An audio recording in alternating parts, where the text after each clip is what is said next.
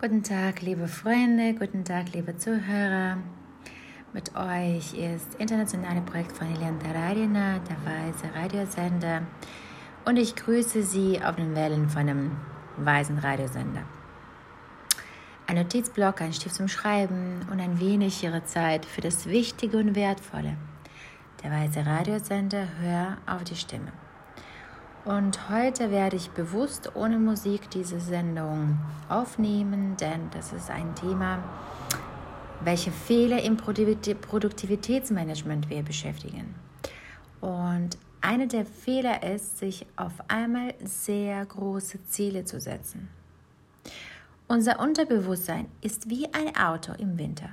Stellen Sie sich vor, Sie gehen um 5 Uhr morgens aus dem Haus und werden gleich aus dem Parkhaus rausfahren. Was müssen Sie zuerst tun? Genau, als erstes müssen Sie das Auto starten und aufwärmen. Um es zu einem beliebigen Ziel zu fahren, muss man das Auto im Winter aufwärmen und im Sommer wird es eigentlich auch nicht schaden.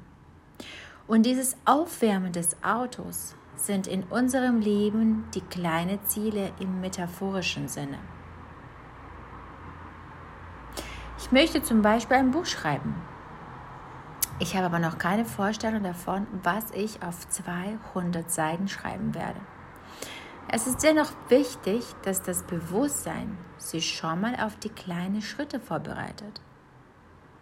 Und jedes Mal, wenn wir etwas nicht tun, bedeutet das, dass unser Unterbewusstsein unsere Aufgabe als eine viel zu große Aufgabe wahrnimmt dann sage ich mir, okay, um ein Buch zu schreiben, fange ich mit ein paar Posten in Social Media an, mit kleinen Schritten.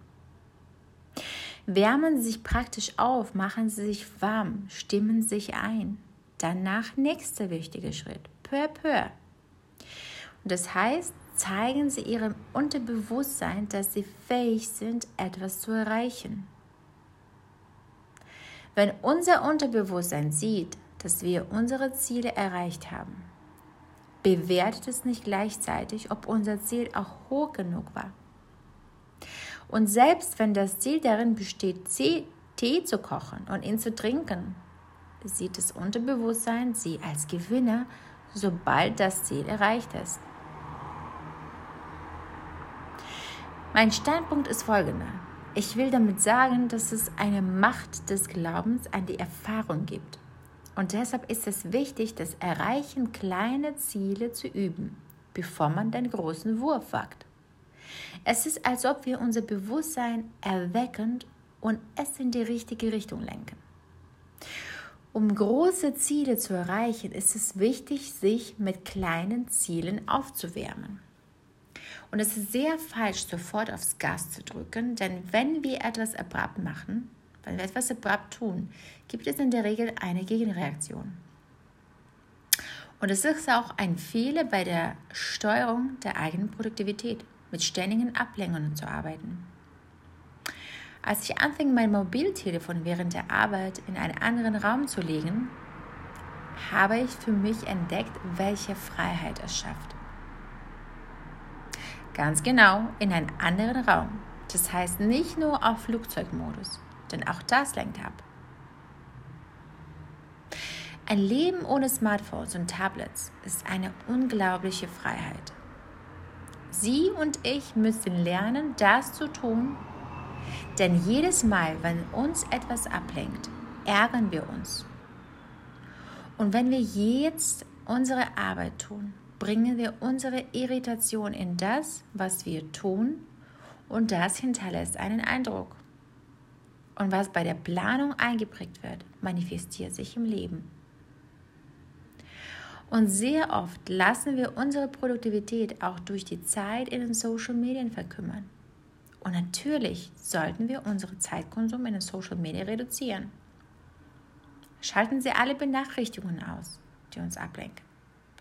Ihr Leben wird viel einfacher und ruhiger werden, wenn Sie nicht mehr zurückschrecken oder umgekehrt bei einem Signalton Adrenalin ausschütten. Die Welt ist heute so aufgebaut, dass sie alles tut, damit wir in den Social Medien leben und uns buchstäblich auffrisst.